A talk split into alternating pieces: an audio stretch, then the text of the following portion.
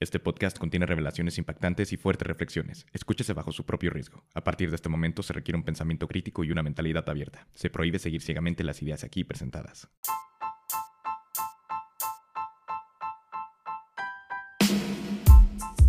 Bienvenidos a Maestría Emocional, el podcast donde buscamos entendernos. Nuestro propósito es aprender a manejar dolores y emociones para regresar a amar como niños y así vivir con mayor plenitud. Con Sebastián Struck. Hola, hola, qué genial tenerte de vuelta en el podcast. Me encanta la comunidad que hemos construido hasta ahora. Gracias a todas las personas que han compartido los episodios en redes. Estoy muy emocionado por el episodio de hoy. Como invitada tenemos a Alejandra Llamas, que es escritora y autora de nueve libros y actualmente es directora del Instituto de Coaching que creó llamado MMK. En pocas palabras, para no hacerles el cuento largo, su camino es un vivo ejemplo de expansión. Entonces me encantó poder hablar con ella sobre este tema del miedo a crecer. Los dejo con el episodio.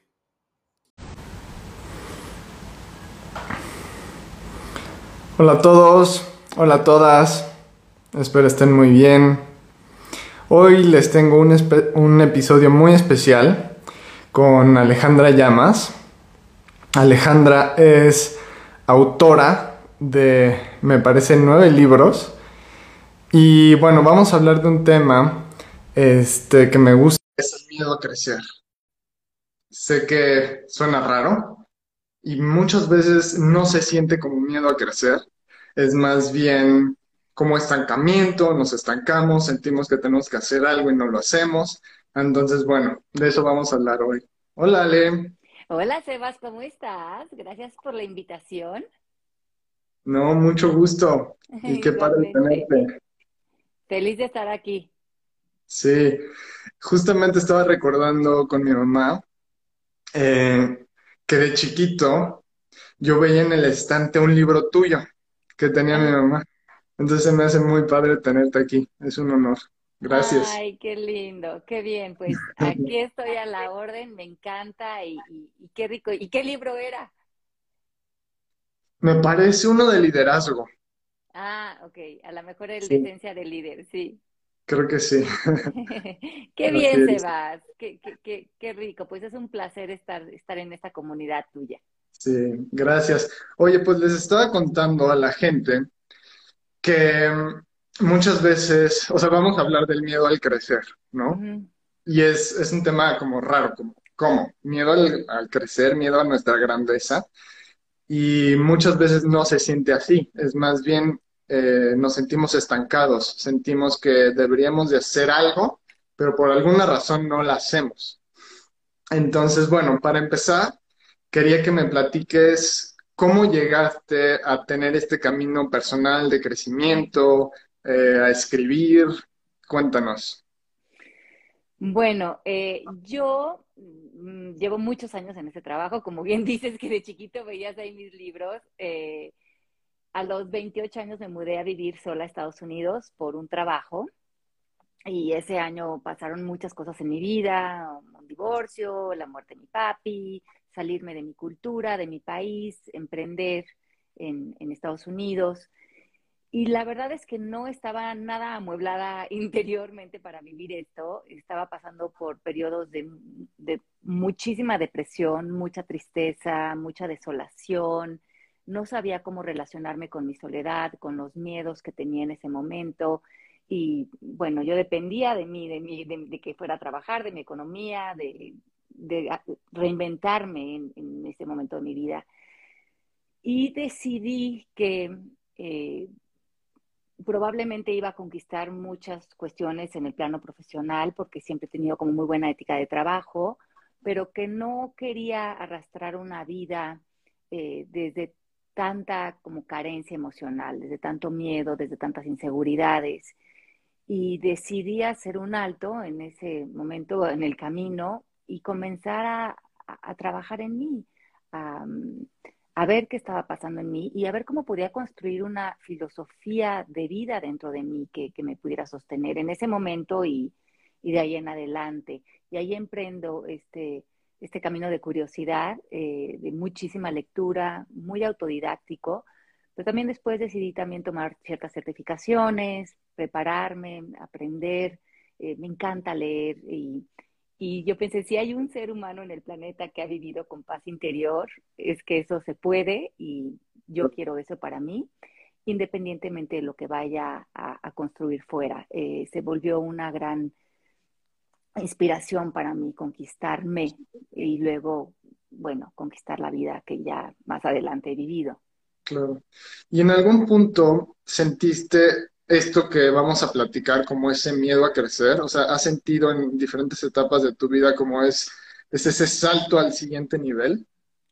Yo creo que muchas veces, porque creo que la mayoría de nosotros, después de 15 años que llevo eh, certificando en esta escuela de autoconocimiento que tengo, que es el, Instituto del Proceso MMK, y he trabajado con millares de personas alrededor del mundo, en Europa, en Latinoamérica, en Estados Unidos, donde está establecida la escuela, en México, eh, me doy cuenta que los seres humanos estamos muy establecidos por una conversación colectiva que se basa en lo que nosotros llamamos las tres creencias madre, ¿no? Que es no soy suficiente, no soy importante o merecedor, y cometer errores o equivocarme es malo, que está muy anclado a esta idea de, fracasar, ¿no? Y de esa exigencia que nos ponemos de hacer las cosas y, un poco trabajar desde el perfeccionismo, eh, que viene de, muchos complejos y, de cero espontaneidad.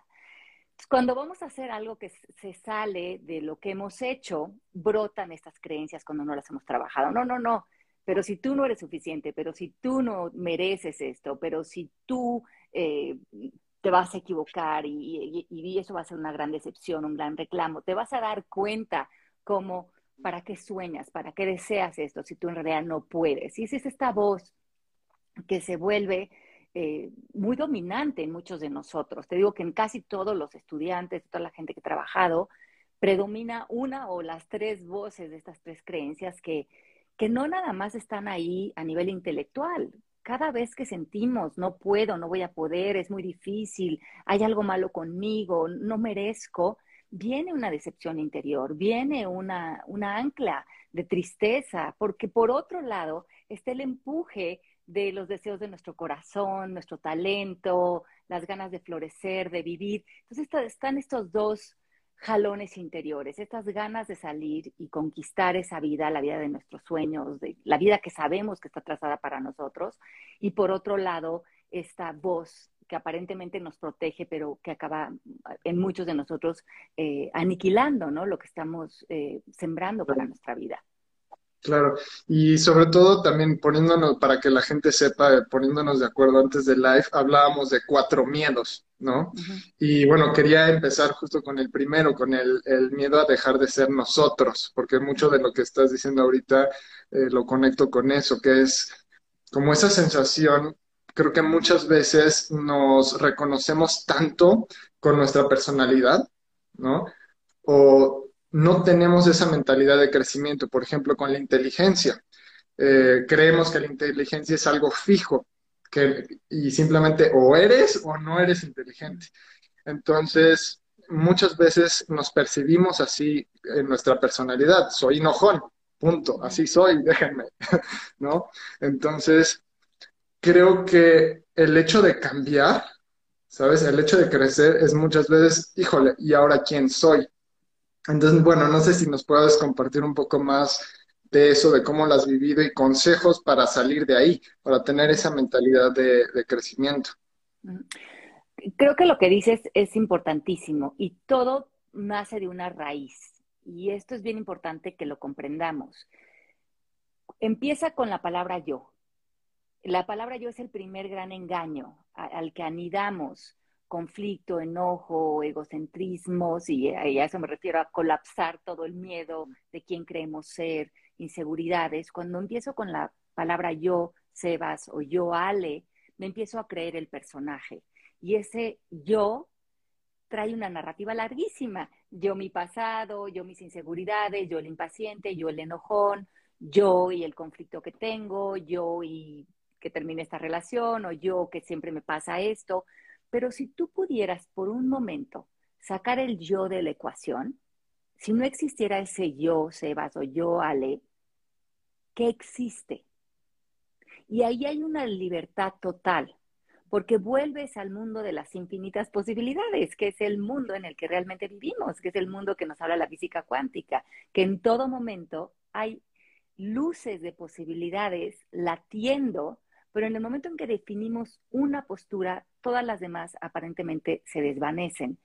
creo que una buena manera de desvanecer esa vanidad del yo mental que tenemos es cuando aparecemos a un siguiente paso en nuestra vida, como bien dices, saca el yo de la ecuación, saca yo, yo no puedo hacer esto, o yo, Ale, eh, no soy suficiente, o yo eh, soy disléxica, entonces por lo tanto no voy a poder dar este resultado, o cualquiera que sea ese obstáculo que te está frenando a, brillar y a conectarte con tu voz y los grandes deseos de tu alma y tu corazón. Eso me ha ayudado mucho a mí, eh, salirme del personaje pequeño que he creado de mí, verme solo como una conciencia, un, poco hasta desaparecer la idea de mi cara y mi físico, verme ilimitado y respirar esa, ese espacio de expansión dentro de mí y desde ese lugar decir, bueno, ¿por qué no? No, no, no sé, no sé no sé realmente, ¿no? Voy a salir al mundo a jugar con el mundo y a comprobarme algo diferente. Y, lo más grandioso de todo es que normalmente me compruebo algo diferente cuando me salgo de, evidenciarme lo que creo ser. Incluso ahorita con, lo que dices, con el lenguaje, creo que también es algo súper importante, ¿no? En vez de eh, soy así, como dar esa chance de decir así he sido, ¿no? Y dar la puerta a sí, a, esa posibilidad de crecer, de cambiar. Claro, decir, en, en ciertas ocasiones me he encontrado reaccionando desde el enojo. Separas el comportamiento de la persona. Y eso esa separación crea un espacio, porque ya sabes que en ese espacio hay elección. Y cuando hay elección hay poder. Claro, sí. Sí, es, nos, nos hemos identificado tanto ¿no? Durante tanto tiempo, pues es, simplemente un hábito mental, ¿no? Y empezar a, construir el, otro. Exacto. Sí. Este, y, bueno, hablando ya, pasando al segundo punto, este, el miedo a intentar y a ser vulnerable, ¿no? Hablamos de, creo que esto es, este es un aspecto como eh, primordial, ¿no? O sea, que hay que trabajar porque creo que la sociedad nos hemos acostumbrado a, como dices, buscar solamente como ese éxito, este, ese reconocimiento, inclusive desde, desde el sistema educativo, ¿no? Desde la escuela, es simplemente mostrar, ¿no? Entonces creemos que al fracasar, al tener errores, al tener rechazos, ya no somos valiosos. Entonces creo que muchas veces eso nos, nos impide este, intentarlo, ser vulnerables. Cuéntanos este, un poco más de eso, o sea, ¿por qué no podemos intentar las cosas? ¿Por qué eso es un freno?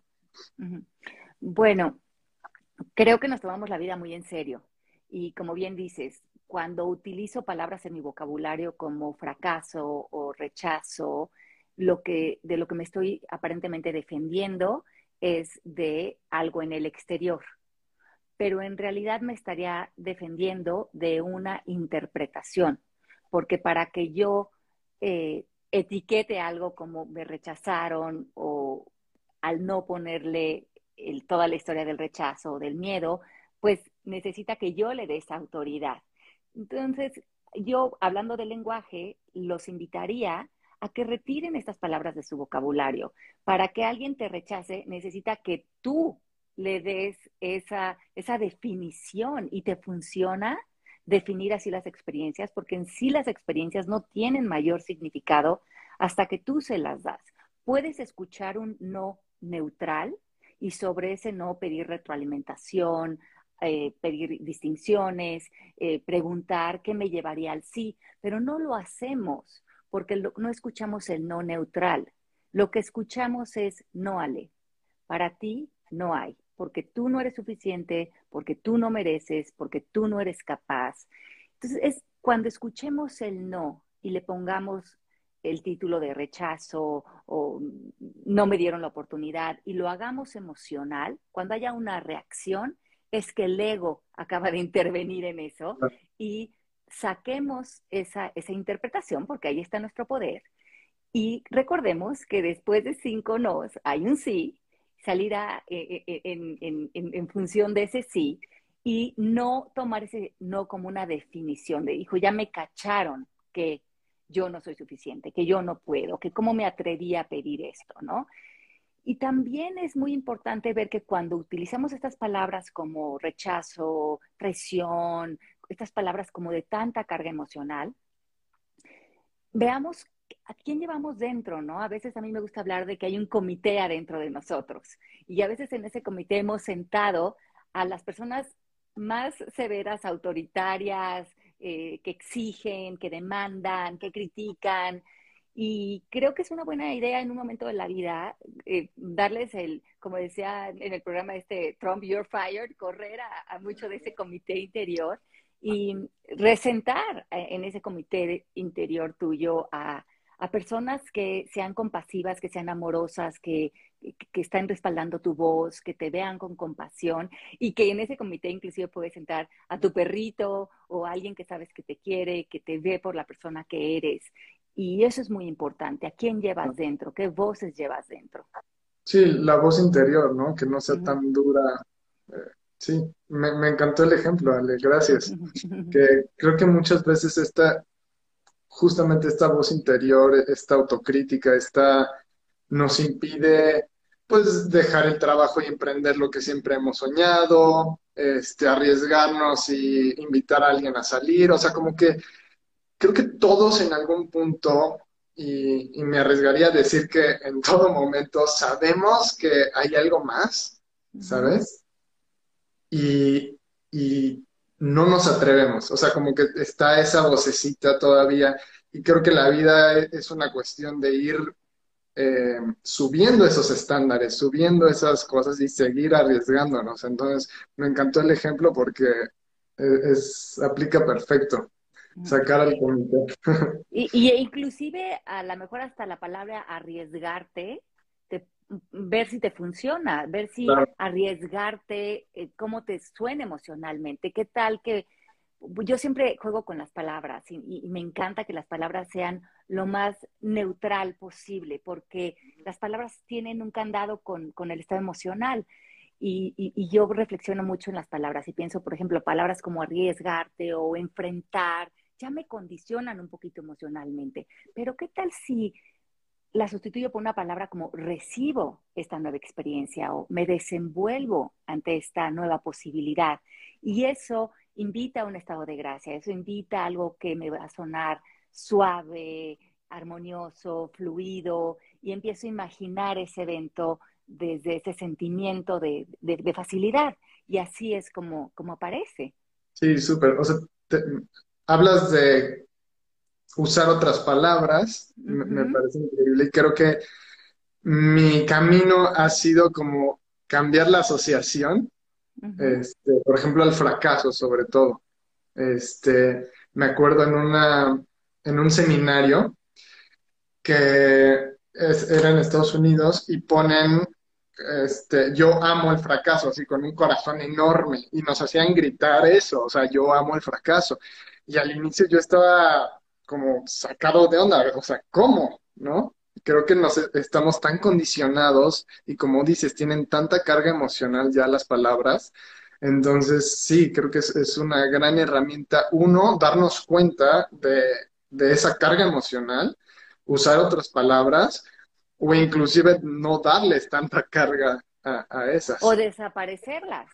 ¿Qué, ¿Qué, pasaría, ¿Qué pasaría si desapareciéramos de nuestro vocabulario la palabra fracaso, si no existiera, si ya no pudiéramos pensar en ella, si nos apareciera el evento y la palabra fracaso no fuera una que pudieras elegir para relacionarte con algo del exterior.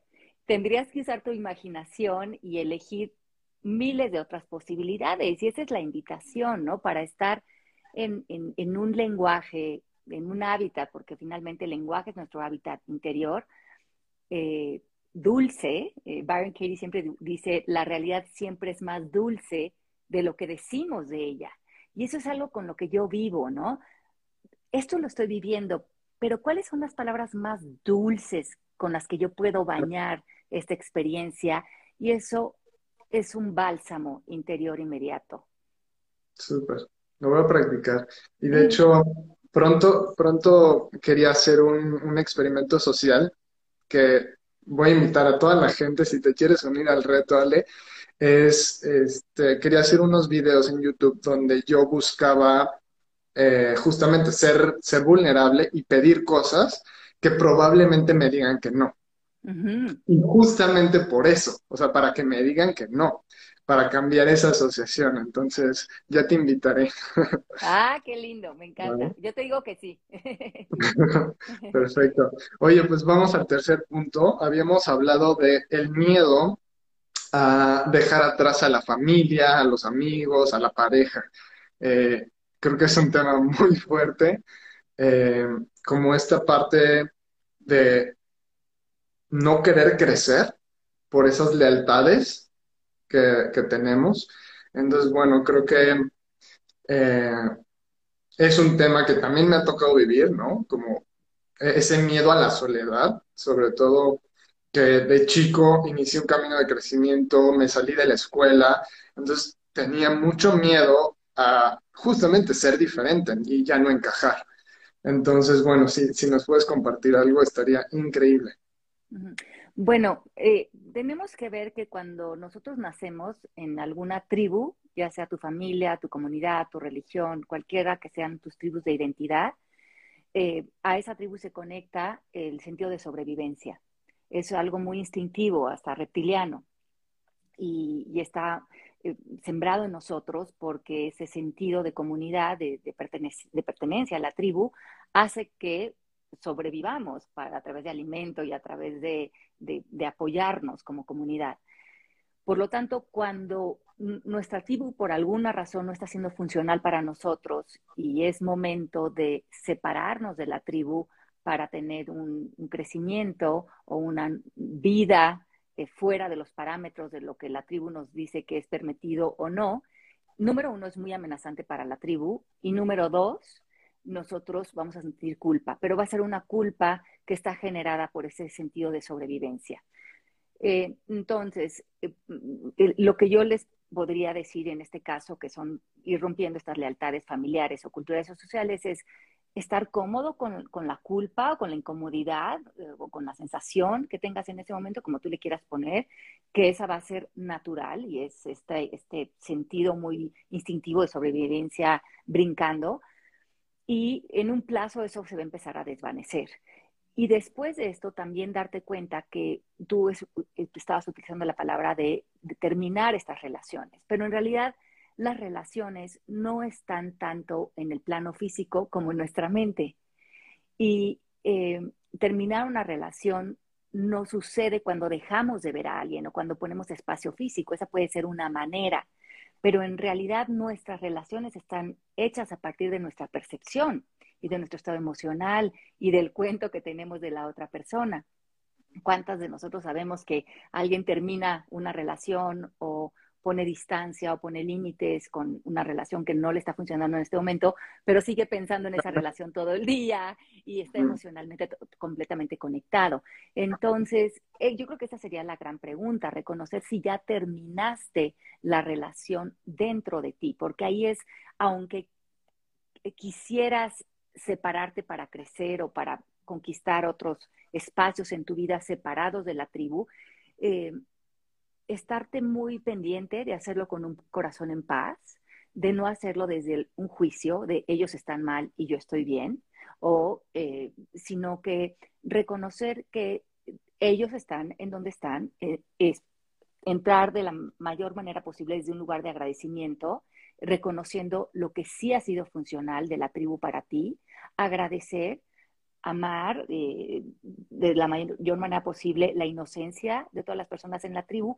para que tú te puedas conectar también con tu propia inocencia, porque si no esa separación se va a sentir artificial, eh, no, no va a ser real, aunque, aunque no los hayas visto durante años, y no va a haber el gran despegue eh, que, que, realmente deseas, porque el despegue existe cuando, cuando hay bendiciones hacia todo tu entorno. Claro. Yo, algo que aprendí eh, fue mucho que si realmente amamos a alguien, crecemos. O sea, es, es, lo mejor que podemos hacer por las personas que amamos, y, incluso por el mundo, ¿no? Este, es lo mejor que podemos hacer porque al final, si las otras personas también te aman, también crecen. O sea, si, si esa lejanía, aunque dejarlos de ver, eh, más bien, aunque crecer significa dejarlos de ver, llega un punto en que ellos también crecen, ¿no? Entonces, bueno, es, es algo que, que sigo trabajando, ¿no? Este, pero e, es algo que me ha ayudado mucho, como que me ha dado mucha calma decir, claro, si, yo amo a alguien es lo mejor que podemos hacer, porque pensar que ese sacrificio, ¿no? O sea, quedarnos donde estamos todos es, es, amor, pues no, ¿sabes? Es, es, algo que no le hace bien a nadie. Claro, porque yo creo que mientras que tú vas eh, moviéndote en la vida y vas generando este espacio de, como tú dices, de, conquistar otras áreas de tu vida y probablemente eso está en los deseos de tu corazón, también tienes que aprender a ser asertivo. Y ser asertivo es saber poner límites, saber dónde debe de haber un sí, pero también dónde debe de haber un no desde la paz. Porque si no diseñamos nuestra vida, si no hay ese autorrespeto por nosotros, no va a haber en realidad un crecimiento. Y esto se puede lograr eh, desde un lugar muy amoroso y cuando estamos poniendo límites, habla acerca de ti. No, yo no veo que esto esté malo en ti. Esto por lo pronto en este momento a mí no me funciona. O porque estoy eh, aclarándome mi interior o porque estoy eh, requiriendo una paz que ahorita para mí se debe de ver de, tal manera en mi entorno y, tú darte ese respeto. Eh, y como tú bien dices, cuando mueves ese juicio hacia el otro por una curiosidad de saber que la, otra persona no está haciendo esto por malo, sino por ignorante, porque no ve otra posibilidad, como nosotros también lo hacemos cuando no aparecemos a la altura. Y también creo que es importante reconocer que no que en realidad el mayor propósito como seres humanos es trascender nuestro estado de conciencia, no, este, no volvernos rudos ni, ni, ni subir 10.000 escalones en el mundo del éxito, sino ver que en cada paso que damos y realmente estamos pudiendo quedarnos en un lugar de amor, de paz, de, compasión y, de apertura. Sí, me, encanta lo que comentas porque incluso me cae el 20 con lo que decías anteriormente de que puedes tener la lejanía pero seguir en la relación, también puede ser lo contrario. Puedes tener la lejanía e incluso ahora mucho más amor y mucho más compasión y mucho más entendimiento. Y desde ahí, desde ahí, ya que hiciste ese crecimiento, puedes volver a esas relaciones ya desde otro espacio y puedes compartir tiempo. Entonces creo que creo que sí, me encanta lo que estamos hablando. Gracias. Sí, no, encantada. Y, creo que sí, mira, yo eh, he caminado mucho y como bien decías, he publicado nueve libros, tengo la escuela en todo el mundo, hago conferencias grandes y todo esto lo he hecho eh, con, muchos miedos que tenía al, principio, muchas inseguridades. Entonces, ¿cómo, ¿cómo conquistar esa voz tuya, esos sueños tuyos, esos deseos tuyos, ese trazo de vida que tú quieres dejar, esa huella? A veces es junto con, junto con la creencia de no me siento suficiente, junto con el miedo, junto con la inseguridad, pero cuando caminamos de la mano con esto y a pesar de esto nos ponemos en acción y le dices, mira, miedo, ok, aquí estás, voy a caminar contigo, pero esto lo voy a hacer. Y caminas en esa acción, de, después de esto, cuando caminas a través del velo del miedo, encuentras un gran gozo y se deshace la ilusión protectora de ese miedo. Y entonces es cuando realmente conoces de lo que eres capaz. Oye, Ale, también, eh, o sea, me gustaría seguir ahondando en este tema, este, sobre todo porque admiro eh, pues que tú tienes tu familia, ¿no? O sea, nunca has tenido que hacer ese, o sea, se nota que caminas lo que enseñas, ¿no? Entonces, pues quería preguntarte, ¿cómo ha sido en tus relaciones esta parte de, tu crecimiento, de cómo ha impactado a la gente alrededor? ¿Has tenido que, o sea, no sé, tus relaciones, amigos han cambiado? Eh, ¿Cómo ha impactado en la familia? No sé si nos quieras compartir ya temas muy personales. Bueno, creo que sí, creo que no, no sabría cómo hubiera sido mi vida ya sin este trabajo, porque llevo muchísimos años en él y muy, como me dices, muy empapada en él y practicándolo todos los días.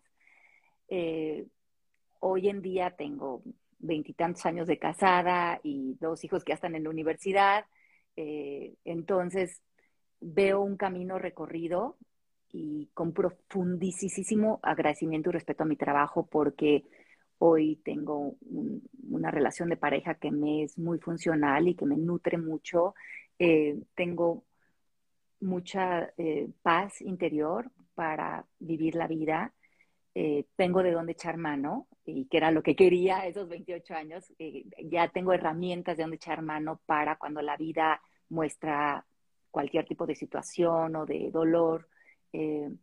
y, creo que de la manera más eh, creo que lo que más me ha dejado con mis niños y, mi familia y, mi pareja es que he podido ser lo más amorosa que, que en su momento he podido ser dentro de las situaciones. Y esa ha sido la elección para mí. Y eso lo agradezco profundamente. Hoy vivo eh, en Colorado, en las montañas. Eh, entonces sí, acabé rompiendo muchas estructuras adentro de mí eh, de lo que creía que era posible o no para mi vida. Eh, vivo una vida bastante solitaria acá, pero muy feliz, muy contenta con la, gente que me rodea, me, llena plenamente mi corazón, eh, mi equipo de trabajo. vivo una vida que me, da mucho placer vivir y no estoy, no le doy el sí a nada que no esté como llenándome de alegría y eso es, siento que ha sido el, impacto a lo mejor de estos 20 años de carrera que tengo. Increíble, Ale. Muy bien. Oye, el último punto, el 4 que hablamos, este, ya para terminar, hablamos del miedo a nuestra luz, a nuestra grandeza. Este, y justo comentaba en las historias, en mis historias de Instagram ayer, eh, que se me hacía muy raro esta frase de Marianne Williamson, de que no le tenemos miedo a, ser inadecuados, que nuestro miedo más grande es justamente a que somos poderosos sin medida, o sea que, nuestro miedo muchas veces es, esa luz. Y pues comentaba con una historia personal, ¿no? De, cómo eh, había dejado de escribir porque ya estaba escribiendo mi segundo libro, había dejado de escribir, y como que una parte de mi subconsciente creía que era culpa de mi novia y de todo el movimiento y eso, el otro, ¿no? Entonces, eh, pues me hago consciente de esto porque pues mucho de mi, o sea, de lo que me ha llevado a crear es esa energía de no sentirme suficiente. Entonces, pues es, ahorita es, reestructurar todo y, crear ya desde otro espacio, ¿no? Entonces, lo comento porque hasta que entendí eso, que mi zona de confort, o más bien mi, mi vida en miedo, es justamente eso, no ser suficiente. Y para mí el crecimiento es tener una pareja eh, una relación plena, amorosa, eh, duradera, etc. Entonces me di cuenta que me estaba autosaboteando. Y, y hasta, hasta ese momento entendí la frase de, ok, le tenemos miedo a nuestra grandeza y en las historias comentaba que, que muchas veces nuestros comportamientos, nuestros patrones, este, son porque, como dices, es nuestra manera de sobrevivir es algo que nos hizo sobrevivir al dolor, porque pues nuestra mente está diseñada para eso. Y muchas veces lo que nos impide crecer es quitar ese patrón, ese comportamiento que nos ha impedido eh, actuar diferente. Y, y, y, sí, Sebas, es que además, aunque no lo tengas consciente, todo es energía en el universo. Mira, yo me acuerdo que cuando iba a publicar mi primer libro, Una vida sin límites, yo lo había escrito un poco para mí, era un ejercicio personal que yo escribía en las noches, es una reflexión entre el Tao Te Ching y el coaching ontológico y cómo se podían unir esas dos filosofías y cómo las podía yo aplicar en mi día a día. Y lo escribí a modo de diario para mí, ponía el verso del Tao y después lo que estaba aprendiendo de esta filosofía tan vanguardista, que estaba haciendo una certificación en ese momento, pero en realidad como todo lo que yo hago, yo lo quería volver parte de mi carne y, de, ver cómo era aplicable en el día a día. Y este libro rebotó y rebotó y casualmente, o ese manuscrito cayó en manos de Penguin Random House y me invitan a hacer la publicación de ese primer libro.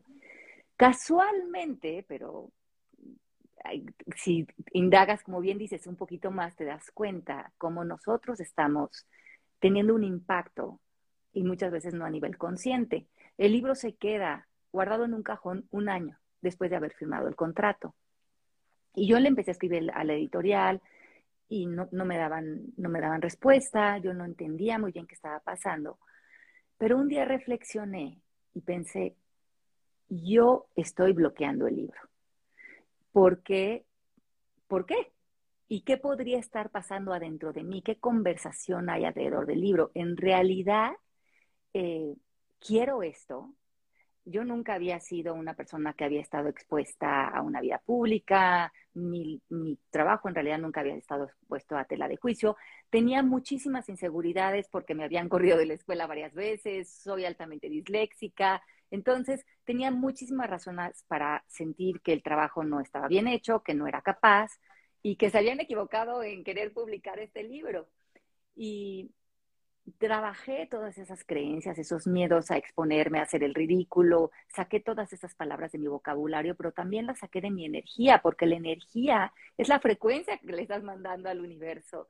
Y cuando yo me aclaré por dentro, cuando yo hice una declaración de esto es lo que voy a hacer y voy a publicar el libro, tomé un avión, estaba aquí en Estados Unidos, fui a México, a mi editorial, a Penguin Random House, pedí la cita y casualmente en tres días, no nada más se dio el libro, se dio una elección del libro como el libro que estaba elegido por Televisión Azteca como el libro de ese mes, le hicieron pautas en la televisión, me dieron un programa de televisión con el nombre del libro y me di cuenta que fue en el momento en el que yo me abría eso.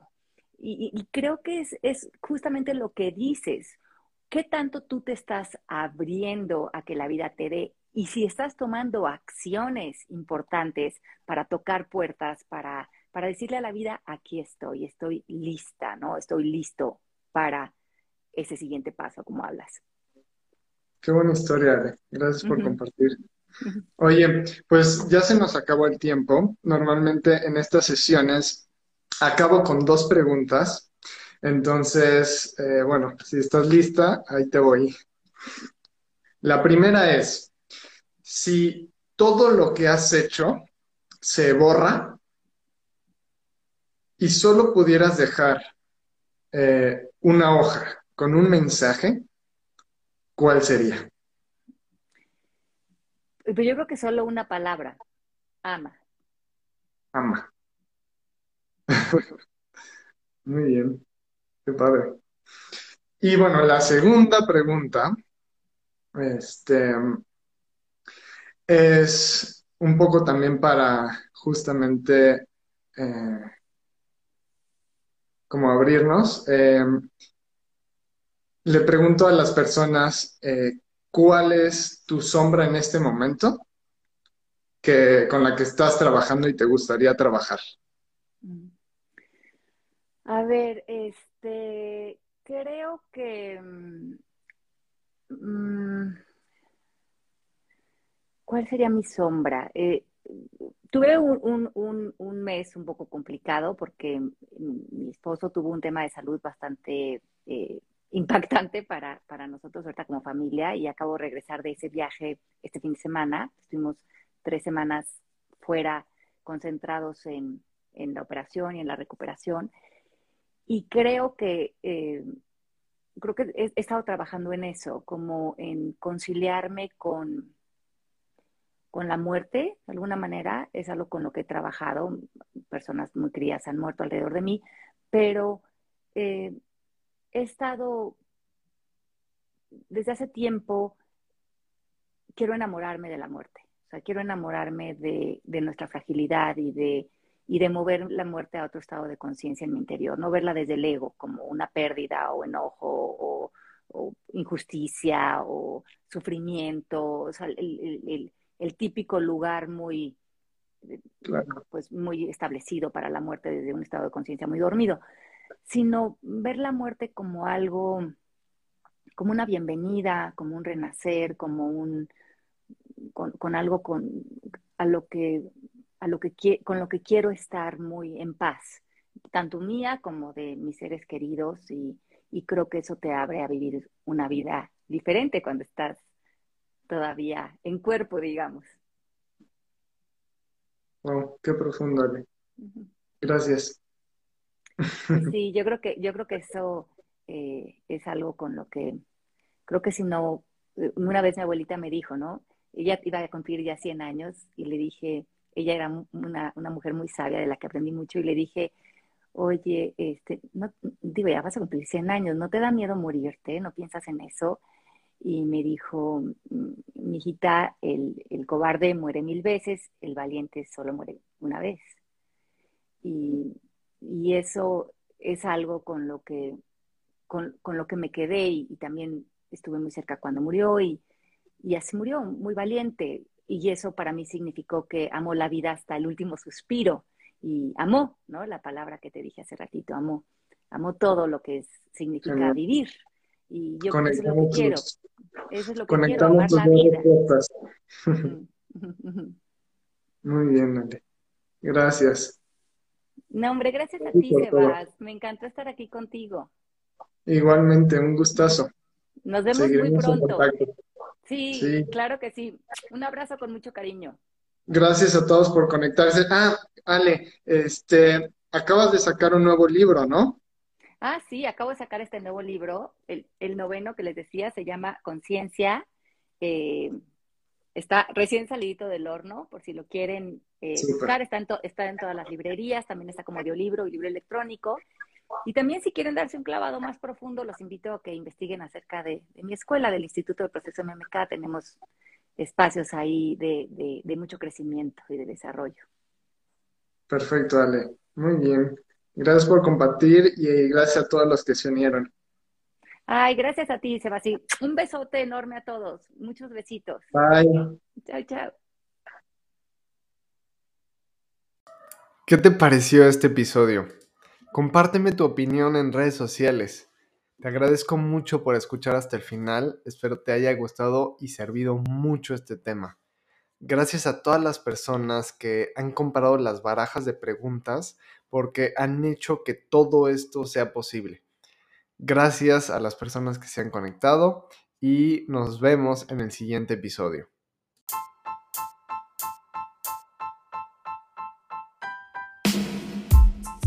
Esto fue Maestría Emocional, el podcast sobre enseñanzas para llevar una vida más plena. Nos vemos en el próximo episodio.